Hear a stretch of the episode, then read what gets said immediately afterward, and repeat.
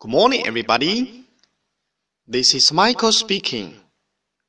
Welcome to Human Spoken English Online. 各位早安，我是 Michael 老师，欢迎来到乐成红线上口语团 A 组，Day three hundred and forty-eight.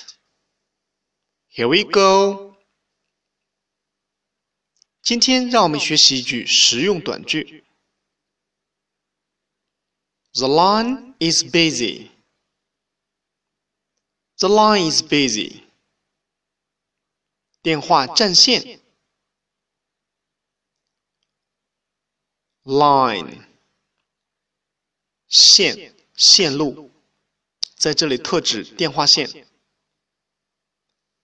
Is 是 is busy busy 繁忙的。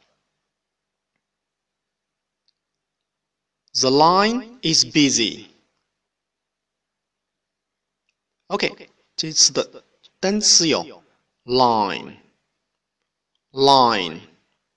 线路，busy、busy